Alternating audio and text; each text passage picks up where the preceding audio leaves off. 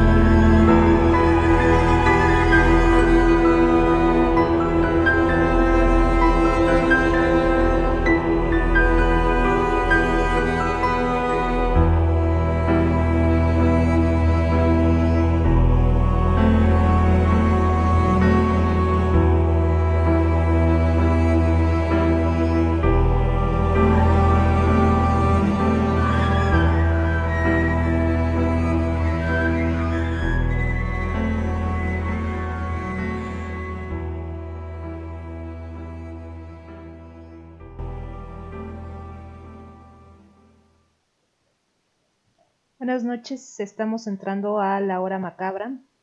Yo soy Beth Flag. Y esto que acabamos de escuchar es un tema de Peter Gundry para variar y no perder la costumbre, eh, que se titula The Devil.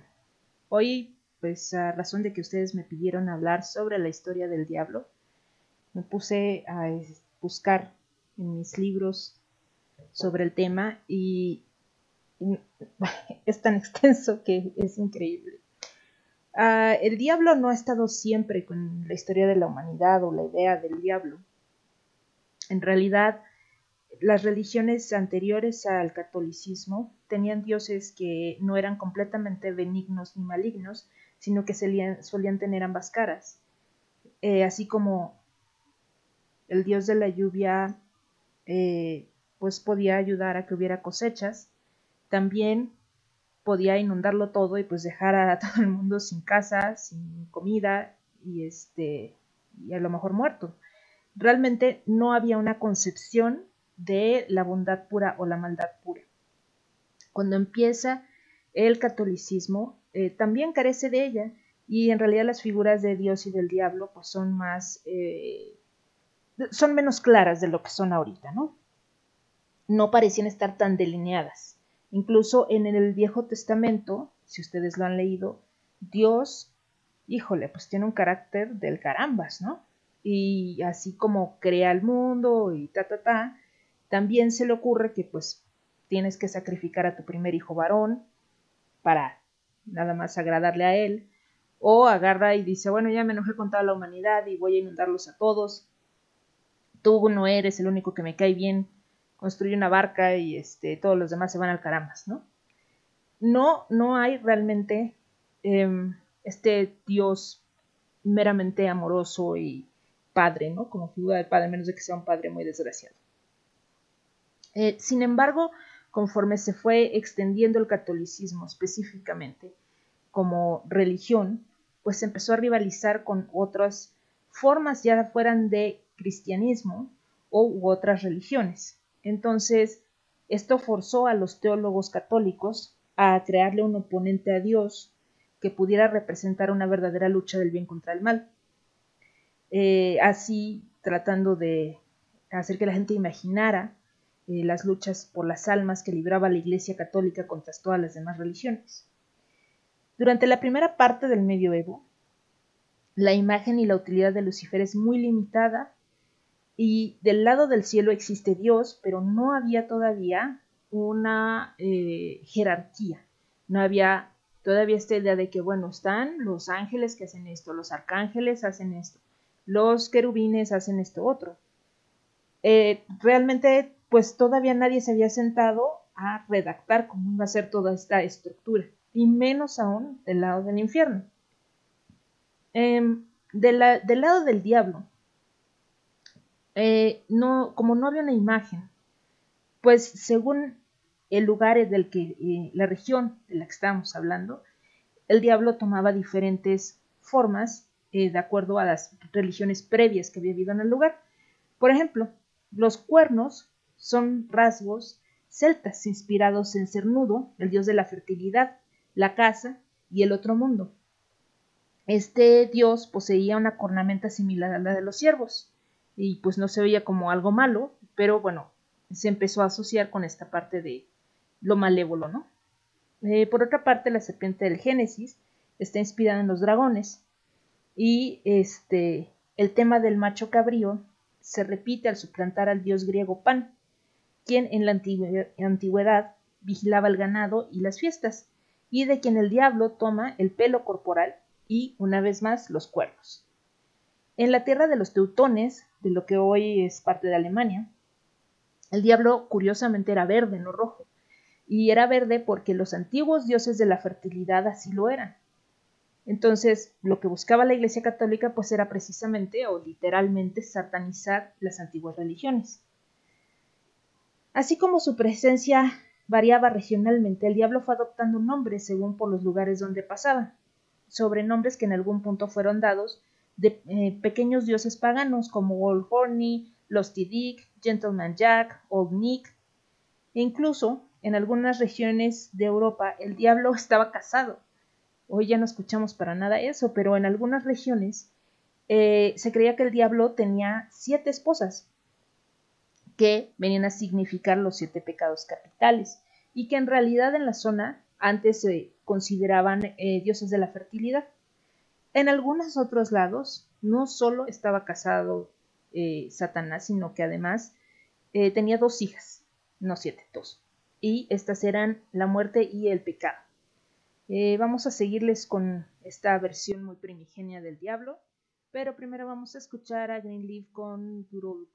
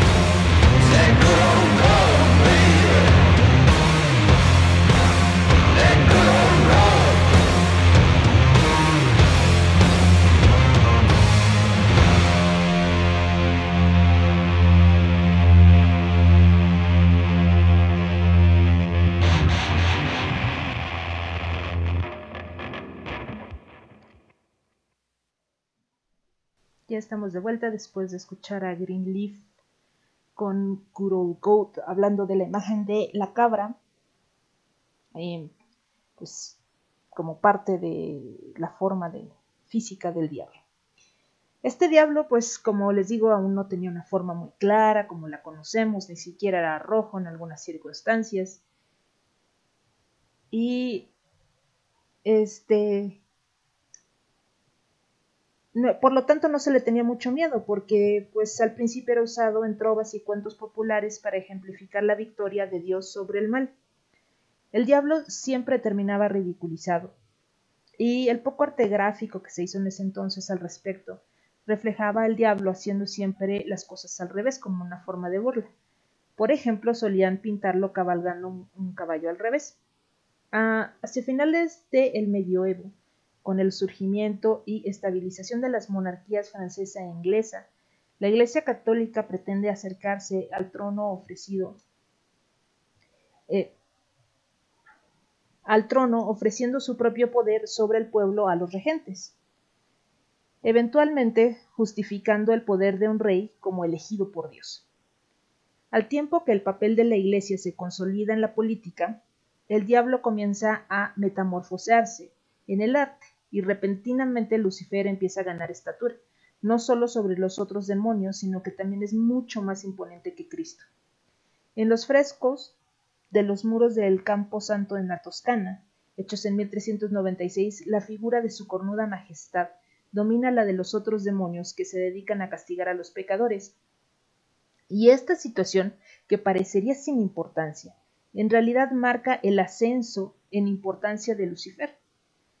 Bien se dice que es en este arte de enormes demonios en el que se basó Dante para hacer la Divina Comedia. Otra obra artística que llama la atención de los teólogos de la Iglesia, quienes pronto se dan cuenta de que, en palabras de Baschet, el miedo produce un shock emotivo que conduce al arrepentimiento. Es decir, mientras más asustada estaba la gente, más buscaba formar parte de la Iglesia para ser perdonados. A partir del siglo XV, la Iglesia empieza a acentuar el miedo al infierno y al diablo con la intención de apelar a la culpa, el arrepentimiento y la búsqueda del perdón. Y no hay nada más pecaminoso y más angustioso que el cuerpo de cada uno de nosotros. La moralidad católica sobre esconder el cuerpo y no tocarlo, a sabiendas de que esto constituye un pecado y el pecado lleva al infierno, prueba a ser sumamente fructífero. Empiezan a surgir manuales que hablaban sobre brujería, brujería en las que se acusaban a ciertas prácticas como ser guiadas por el diablo, por ejemplo la homosexualidad, la masturbación, la bestialidad, y al mismo tiempo el amo de los infiernos es finalmente retratado en un trono, coronado y rodeado de sabios demonios. Es muy fácil ir incluso hoy en día a cualquier iglesia y encontrar tremendos eh, cristos que pueden hacer llorar a cualquier niño pequeño eh, crucificados, ensangrentados, sufriendo. Y las imágenes demoníacas en ese entonces fueron creciendo en tamaño, incluso en las publicaciones que eh, los em, monjes hacían para eh, pues acrecentar el miedo que la gente sintiera cuando los viera. Claro, hay que tener en cuenta que en ese momento los em, los libros pues eran meramente para gente, para otras gentes de la iglesia o eh, para gente con mucho poder económico como serían los reyes y la gente llegada a ellos. vamos a ir obviamente con ACDC y no podía quedarse atrás, es una de las bandas más vinculadas a Satanás. Eh, iba a poner Highway to Hell, pero decidí que está muy sobada entonces vamos por Hillsville.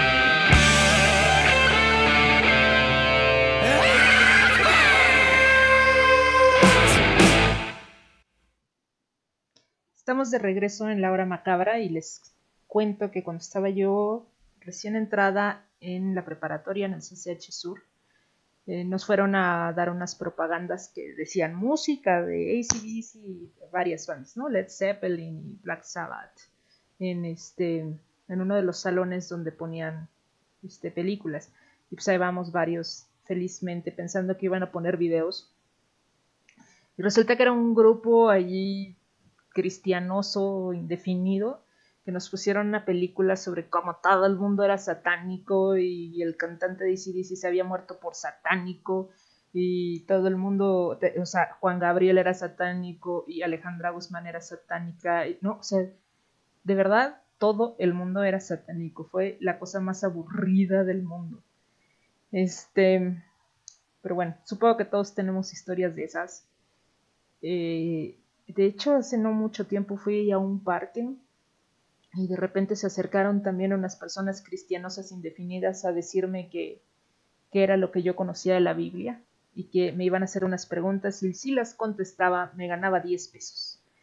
Y para sorpresa de ellos me gané 10 pesos y al final les dije que seguía siendo atea. Ni modo.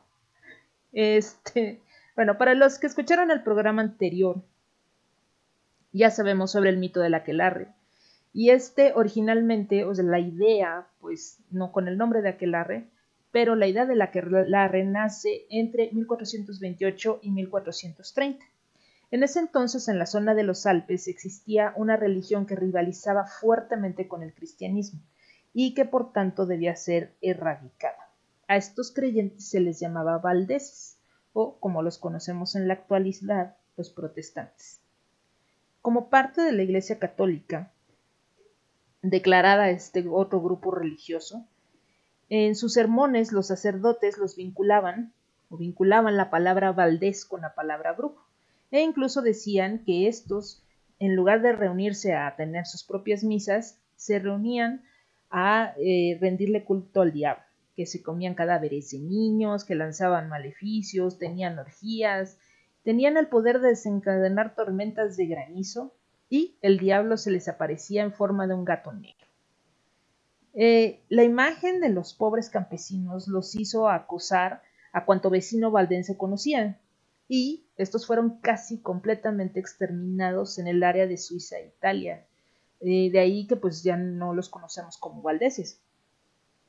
Eh, propagándose las historias sobre sus horribles actos en el resto de Europa y pronto pues llegan a los oídos de los artistas y los escritores, pintores y artistas en general. Se inspiran en estas historias para enriquecerlas aún más con su imaginación.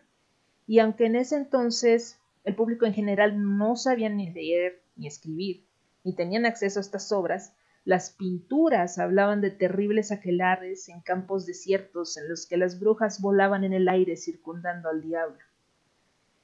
Pero nada tuvo tanto peso en la definición de la brujería y su vinculación con el satanismo, porque vamos a acordarnos, había muchas personas que sabían de medicina naturista, que tenían sus eh, religiones antiguas y no las habían dejado.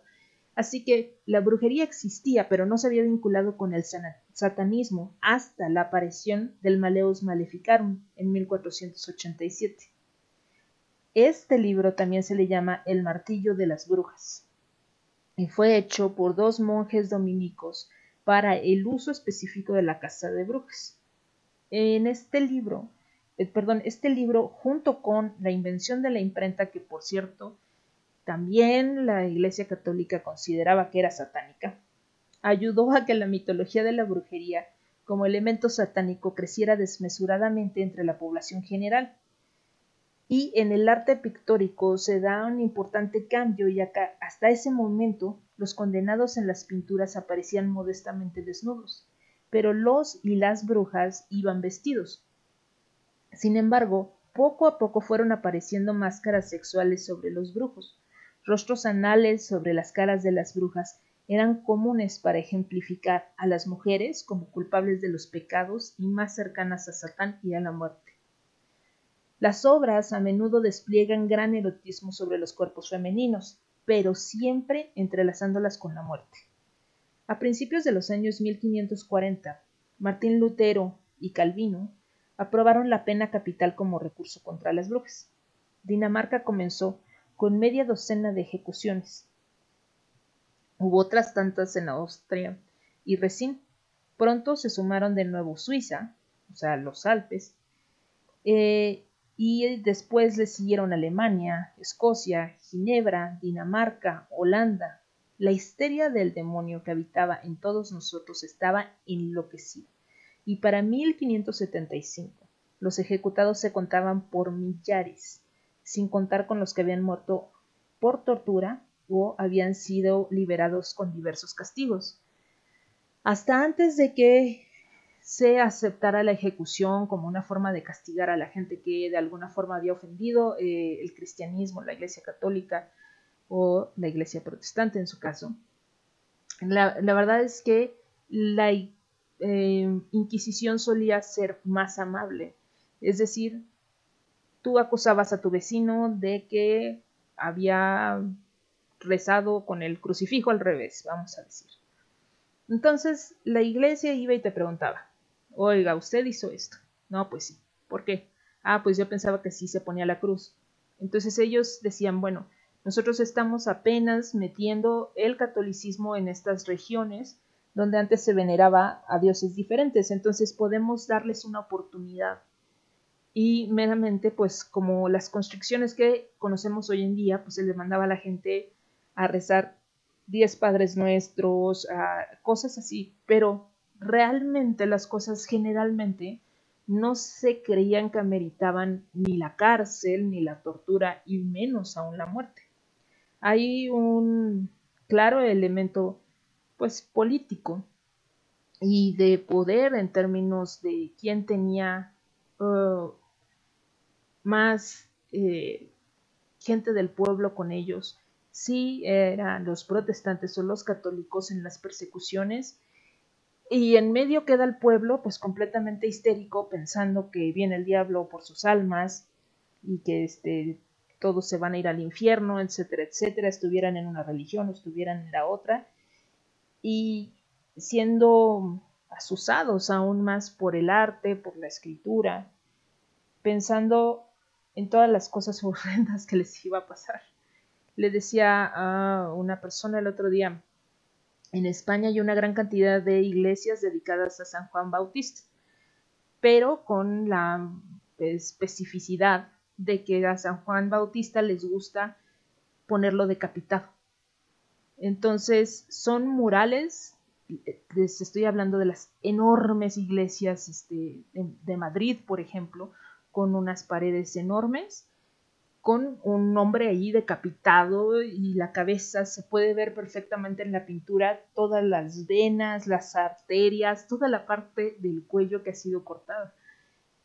Obviamente la gente en plena Edad Media, finales de la Edad Media, pues era normal que se espantara y este estuviera pues sometida por todos estos elementos que además incluso influyen la arquitectura de la Iglesia Católica cada vez haciendo las cúpulas más altas y poniendo dentro de las cúpulas a los ángeles o imágenes celestiales para que se viera precisamente cuando tú volteas hacia arriba, hacia las cúpulas, tú puedes ver el cielo ahí. Y mientras más alto es, pues más inalcanzable parecería. Y tu trabajo como fiel, pues es poder llegar a esas alturas. Vamos a ir ahorita con Aurelio Voltaire, este músico cubano, cubano-americano, con When You're Evil. Él hacía la música para eh, Las sombrías aventuras de Billy y Mandy. Y después con Iron Maiden y The Number of the Beast.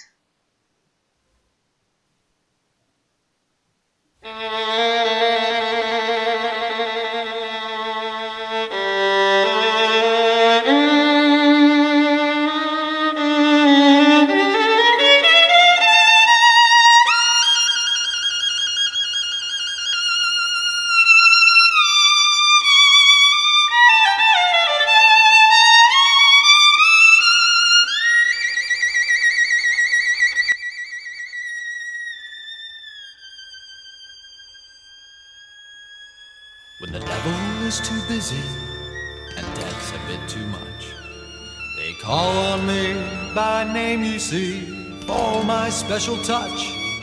To the gentlemen, I'm misfortune. To the ladies, I'm surprise.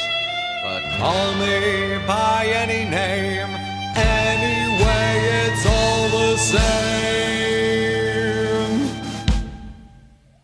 I'm the fly in your suit, I'm the pedal in your shoe, I'm the bee beneath your bed, I'm the bump on every head, I'm the peel on which you slip,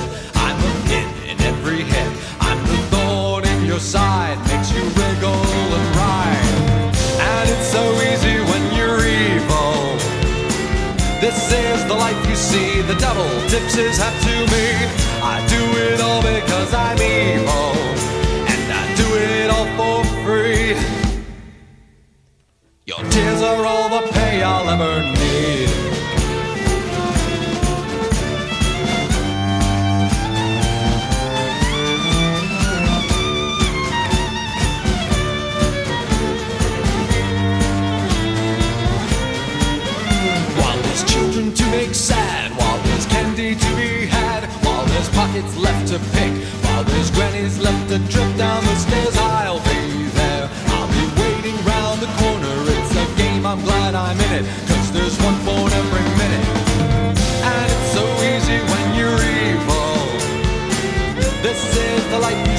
The devil tips his hat to me. I do it all because I'm evil, and I do it all for free. Your tears are all the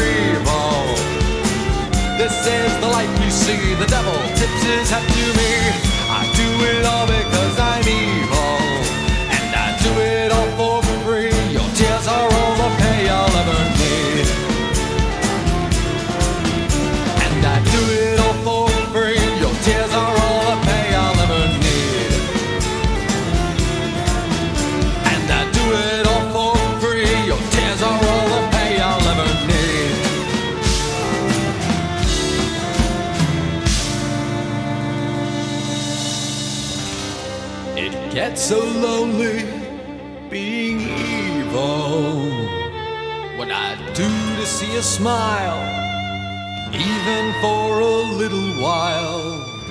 And no one loves you when you're evil. I'm lying through my teeth. Your tears are all the company I need.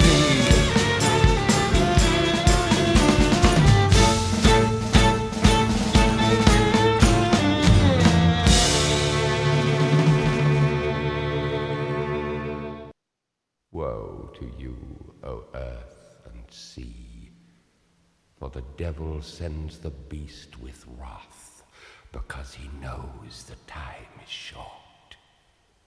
Let him who hath understanding reckon the number of the beast, for it is a human number.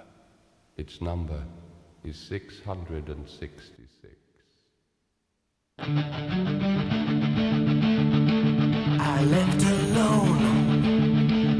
My mind was blank.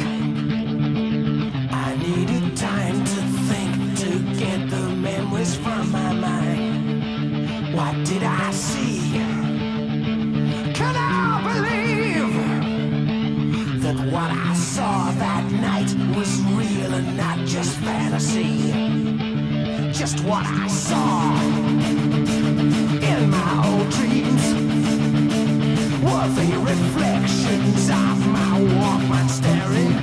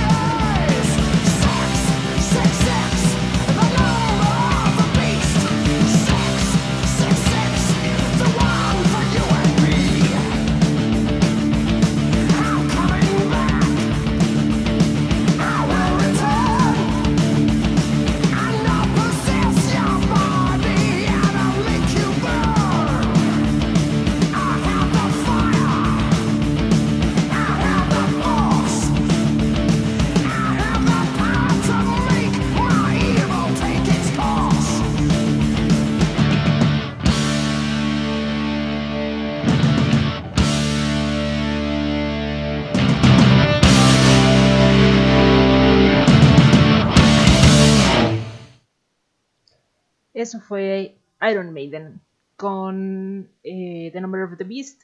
Y ese es obviamente uno u otro de los grupos que más se han vinculado, que más ha vinculado la gente con el satanismo. Ellos no se han vinculado con nada. Em, cuando salió específicamente esta canción, este disco, este video, fue un absoluto escándalo. Era abiertamente hablar de el número de la bestia, ab- abiertamente hablar del diablo y lo más chistoso es que si ustedes ven el video, el diablo es, bueno, o sea que un diablo de pastorela se ve mucho más imponente. Es un tipo con pijama roja, es graciosísimo. Eh, pero bueno, sí, sí causó mucho miedo, mucho impacto y mucho escándalo cuando salió The Number of the Beast. Y antes de eso tuvimos a Aurelio Voltaire. Se los recomiendo mucho porque toda su música tiene que ver con cosas de terror y es más o menos por el estilo. Se ha dado una especie de corriente de música de un estilo eh, europeo extraño que tiene que ver con cosas de terror, luego les pongo otras bandas. Está súper, súper interesante. Eh, estábamos en la guerra entre protestantes y católicos, que usaban al diablo como la figura que definía al otro bando. Eh, los católicos iniciaron la práctica del exorcismo en personas protestantes y, al contrario de realizarse en completo secreto en una habitación de la casa, como inmediatamente en nuestra mente se va el exorcista, ¿no? Y bueno, nadie quiere este, que sepan que están ahí los sacerdotes, que van a realizar un exorcismo y todo este es muy secreto. Y sin embargo, cuando de verdad em, se empezaron a hacer exorcismos, se hacían en público y eh, se llevaba a la persona poseída a arrepentirse de los errores y las doctrinas protestantes.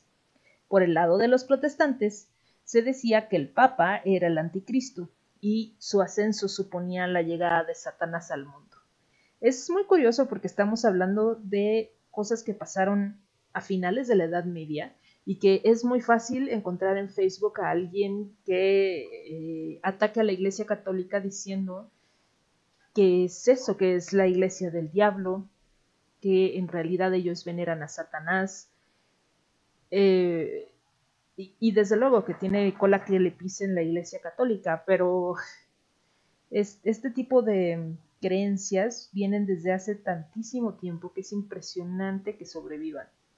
Y aquí que vamos precisamente encaminados hacia muchas creencias específicamente sobre las mujeres que se dieron en ese entonces. Eh, tan metida estaba la gente en todo esto de la demonología que es obvio que naciera la novela de Fausto, el hombre que vende su alma a Mefistófeles a cambio de todos los bienes y conocimientos del mundo. Los manuales de demonología inundaban toda Europa, y aunque se decía que lo que estaba en juego eran las almas de la gente, lo que más se criminalizó fue el cuerpo. A los y las acusadas de brujería se les desnudaba por completo y se les afeitaba todo el vello del cuerpo.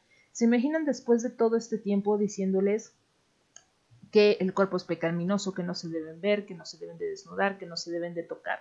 De repente van a dar a la cárcel de la Santa Inquisición, los hacen desnudarse frente a supuestos sacerdotes y a, bueno, si eran sacerdotes, perdón, y a las personas que este, se dedicaban a la tortura, debían de presentarse completamente desnudos y se les afeitaba todo el vello del cuerpo, Disculpen un segundo, mi perro está haciendo un desmadre.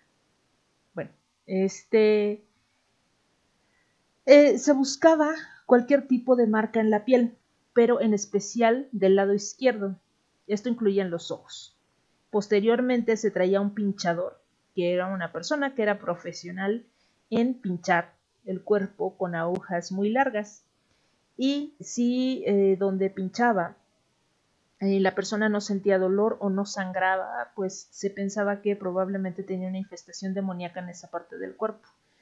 Esta cuestión de que el diablo prefiere la parte izquierda del cuerpo viene desde luego a traernos si sus papás todavía eh, pueden haber alcanzado el hecho de que si fueron zurdos, les amarraran la mano atrás de la espalda y los obligaban a este, escribir con la mano derecha y mucho tiempo pues se creía que era demoníaco, ¿no? Este, ser zurdo.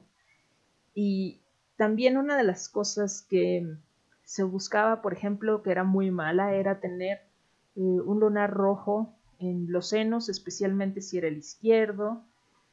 Eh, y bueno, ya no digamos de que las marcas de nacimiento, las pecas, las manchas en la piel, y obviamente mientras más grande te vas haciendo, pues más sueles tener este tipo de problemas en la piel, pues se utilizaban como cuestiones satánicas.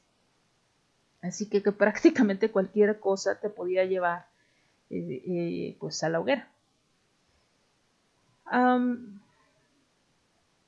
la histeria era tanta que un solo joven en Francia denunció a 6.000 personas por brujería.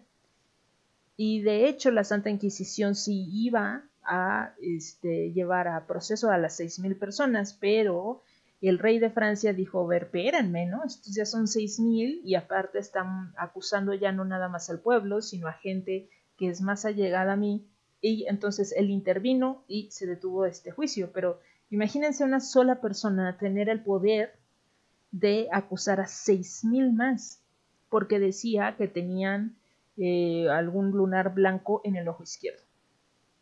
La vida sexual del pueblo pasó a quedar a manos de los teólogos, que decían que la sexualidad solo era permitida por los lazos del matrimonio y se sanatizó, se, se satanizó, ya estoy como el gel este, satanizante.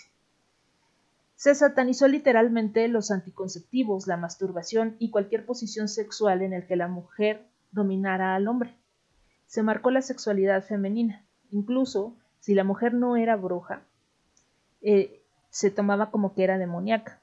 E incluso la rudimentaria medicina de ese entonces definía que los hombres eran por naturaleza, lo que le llamaban ellos los humores, calientes y secos, y las mujeres frías y húmedas. Así que una mujer que no respondiera a esta descripción se le consideraba más bien masculina, y se le mandaban diferentes recetas, tales como lavativas o sangrías. Las sangrías, pues en muchos casos, o se les cortaba para que sacaran este, diferente cantidad de sangre, con lo cual desde luego que cualquiera se volvía fría. Este, o la otra opción pues era sanguijuelas. Las sanguijuelas se pegaban al cuerpo, se esperaba que extrajeran sangre de la persona y ya con eso se le consideraba curada. O también se podía morir, desde luego. Les podían causar una anemia y si ya tenían anemia, pues muchas gracias, ahí te ves. La mujer era por naturaleza demoníaca y el arte comenzó a censurar su cuerpo tapando la carne pecadora. La moda también cambió y cubrió los senos de las mujeres. Los médicos denominaban a las mujeres como un macho incompleto, que solo seguía los impulsos de su matriz, de donde provenía la vida y la muerte. Incluso se decía que el cadáver de un hombre ahogado quedaba boca arriba mirando a Dios, mientras que el cadáver de la mujer ahogada quedaba boca abajo, tapando su cara con vergüenza de la vista de Dios. Estas solo son algunas de las creencias en ese entonces sobre la vinculación del satanismo, la mujer y específicamente su sexualidad. Y les voy a poner otra cosa que es también muy vinculada con el satanismo y es a el cantante, músico y cantante Robert Johnson. Él eh, escribió un montón de canciones y falleció a los 29 años, pero alcanzó a grabar gran cantidad de ellas. Y la gente solía decir que él este, le había vendido su alma al diablo a cambio de que le enseñara a tocar la guitarra. De verdad, la gente se creía eso de Robert Johnson y el hecho de que se hubiera muerto tan joven, pues era obviamente que el diablo había venido por su alma. Así que yo creo que él capitalizó un poquito con esto y escribió Me and the Devil Blues.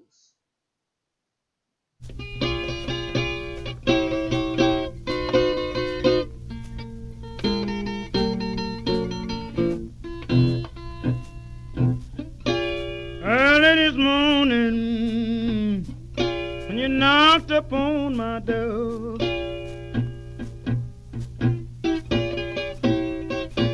Early this morning, ooh, you knocked upon my door.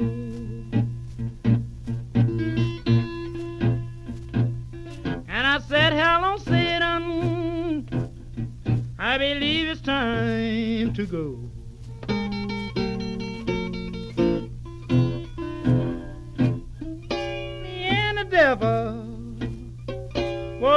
Side by side.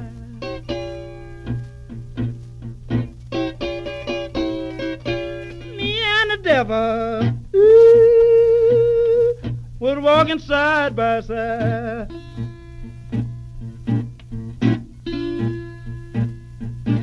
I'm going to beat my woman until I get satisfied.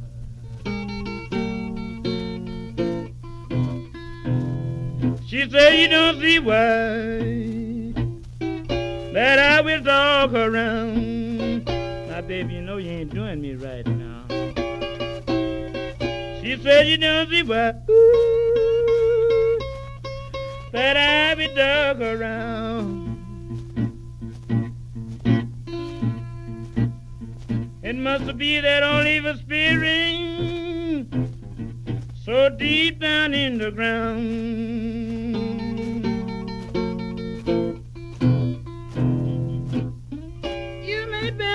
somebody. Baba Baby, I don't care where you bury my body when I'm dead and gone. You may bury my body. Ooh, no, but a harvester. So my old evil spirit can get a gray on person rough.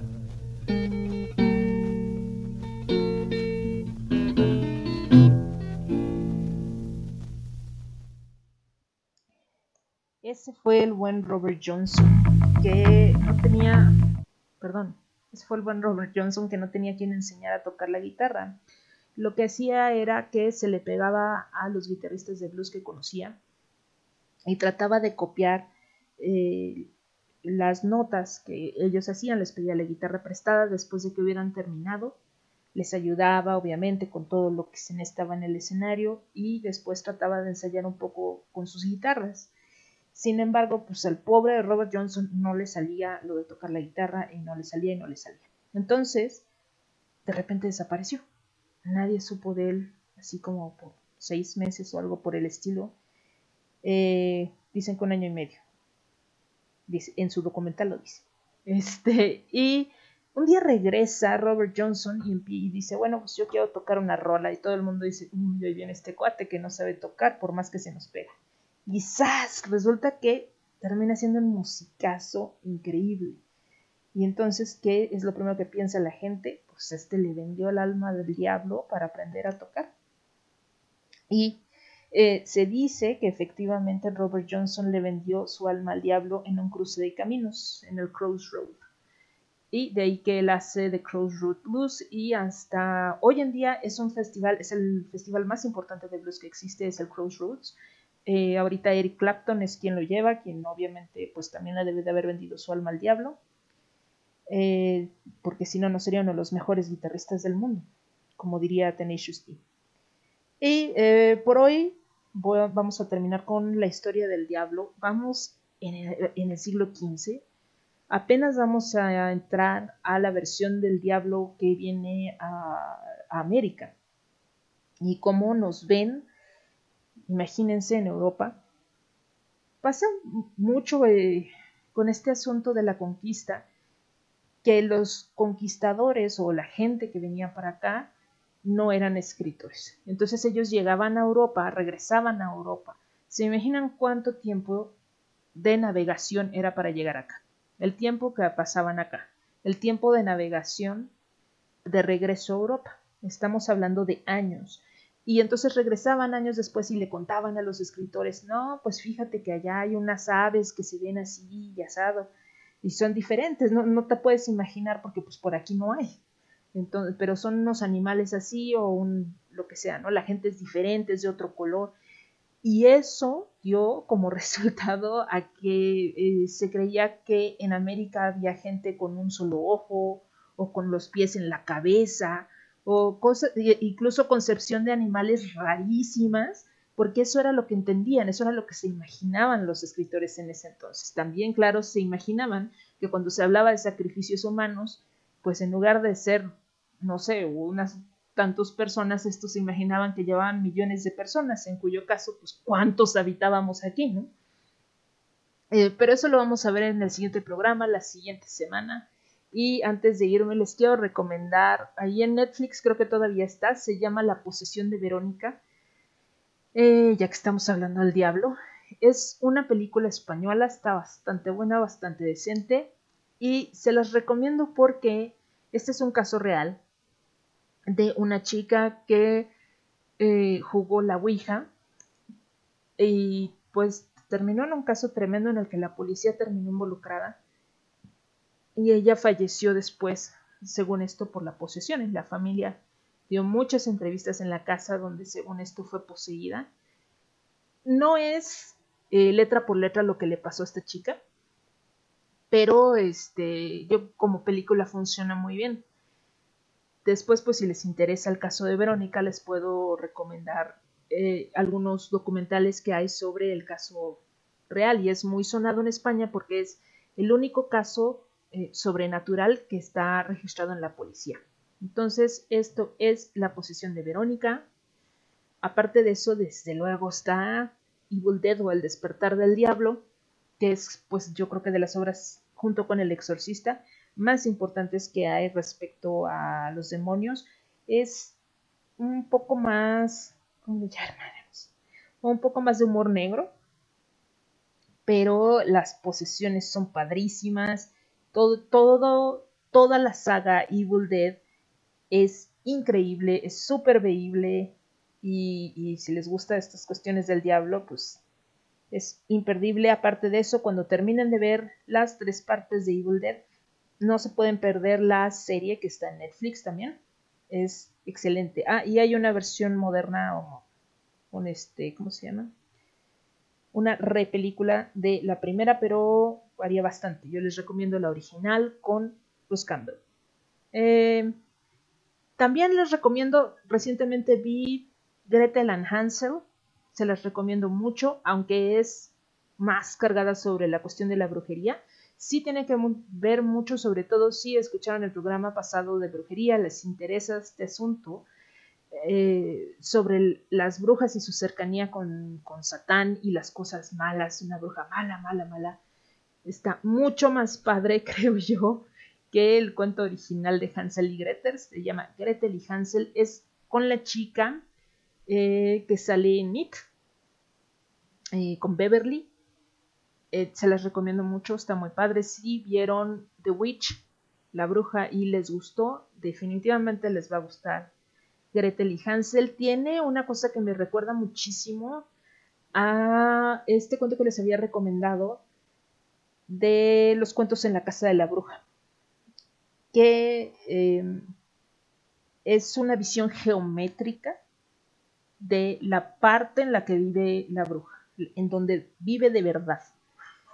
Todo es geométrico y contrasta súper bien con la parte en la que viven Hansel y Gretel, que es más bien de época. Creo que esta cuestión precisamente de los bordes y todo esto geométrico, que es como muy fuerte para, visualmente, hace que eh, lo lleve a uno como a la sensación de que es una dimensión diferente o algo así. Así que bueno, por eso eh, les recomiendo esta película. Y voy a despedirme, desde luego, es que si no ponía esto, pues me sacaban del programa. Esto es Sympathy for the Devil, The Rolling Stones, otra banda que definitivamente le vendieron sus almas al diablo. Y si no lo creen, explíquenme cómo es que siguen vivos después de tantas drogas. Entonces, y tocando, o sea, ¿qué onda? Todavía tienen hijos, los, ya más bien creo que generan nietos estos cuates. En fin, esto es Sympathy for the Devil. Buenas noches, muchas gracias por escucharme. Esto fue La Hora Macabra.